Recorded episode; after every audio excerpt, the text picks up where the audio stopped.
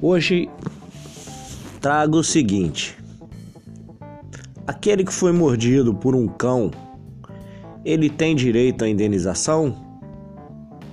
Fica aí essa pergunta.